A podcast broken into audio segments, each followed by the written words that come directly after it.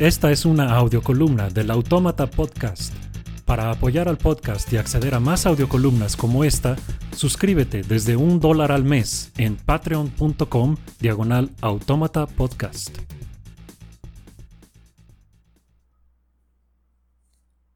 Estos tiempos en que la descomposición política domina nuestras noticias, se habla mucho sobre la importancia, o no, de las instituciones. Los politólogos hablan de la necesidad de fortalecer a las instituciones porque son una parte importante del andamiaje democrático que, se supone, estamos de acuerdo que queremos construir. Creo que mucha gente escucha el habla de instituciones fuertes o débiles y simplemente no entiende de qué se está hablando.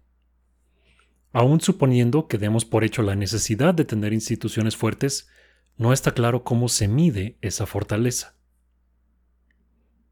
Los politólogos hablan de contrapesos, de independencia y autonomía, lo cual me parece bien, pero creo que sigue sin capturar para la persona común de qué se trata el asunto. Tengo una visión algo distinta de qué es y para qué sirve una institución democrática, y creo que quizá puede esclarecer por qué éstas son algo deseable. Sospecho que no soy el único al que se le haya ocurrido esto, pero hasta ahora no me he puesto a investigar a fondo es más fácil empezar con un ejemplo.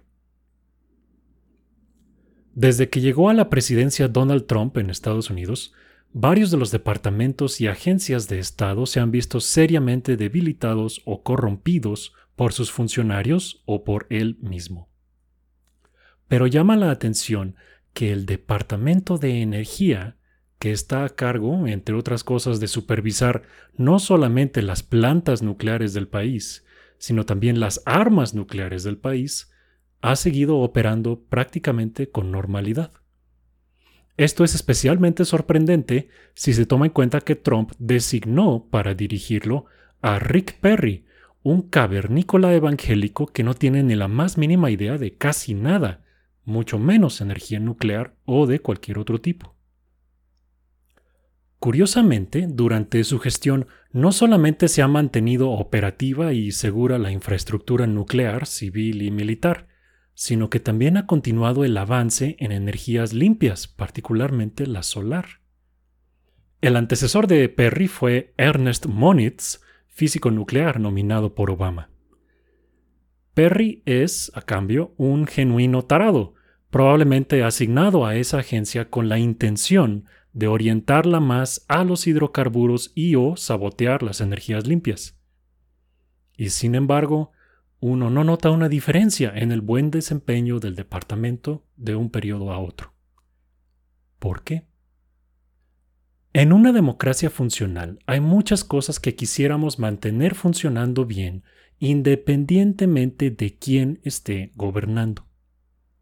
Las instituciones automatizan funciones del gobierno.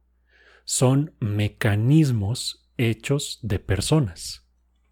Cuando el mecanismo es robusto, no es tan importante quién esté al frente, porque el sistema corre en piloto automático y se requiere un gran esfuerzo por una persona muy competente para descarrilarlo. La física nuclear impone restricciones muy severas que requieren un alto grado de automatización, verificación, optimización y redundancia, pero no hay razón para que éstas no se puedan aplicar a la educación, salud y otras áreas. Cuando las instituciones desempeñan funciones que quisiera tener un tirano potencial, es imperativo para él lanzarse contra ellas y destruirlas, pues representan gobernanza que está fuera de su control. Para evitar el estancamiento o la captura, las instituciones deben incluir mecanismos de corrección que les permitan ajustarse en caso de tener fallas. No basta con que la institución funcione bien, es necesario que funcione cada vez mejor. La institución misma debe tener sus propios procesos para detectar y corregir errores de manera mecánica sin que sus integrantes tengan que proponerse mejorarla. En una institución fuerte y sana, el simple trabajo cotidiano de sus trabajadores resulta en la mejora continua. Una institución es más débil cuanto más depende de las personas que la trabajan, de su capacidad, de su honestidad, de su transparencia. Es crítico asignar gente adecuada a ellas, empezando desde la dirección. Incluso cuando la gente ideal las trabaja, el desempeño de las instituciones débiles sufre en cada cambio de gobierno porque, como casi no hay mecanismos implementados, los nuevos frecuentemente llegan para destruir todo y empezar de cero, mermando su desempeño. Suena contrario a la intuición, pero en una democracia sana las instituciones fuertes son útiles para quitarle importancia al gobierno recién electo.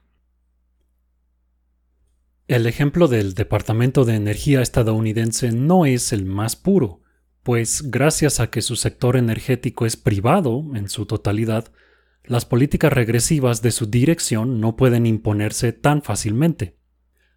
Vale la pena contrastar con el caso de la homóloga de Rick Perry en México, Rocío Nale, que nos está haciendo pagar muy caro su ineptitud, arrastrando a la Secretaría de Energía completa y con ella al país a la ruina.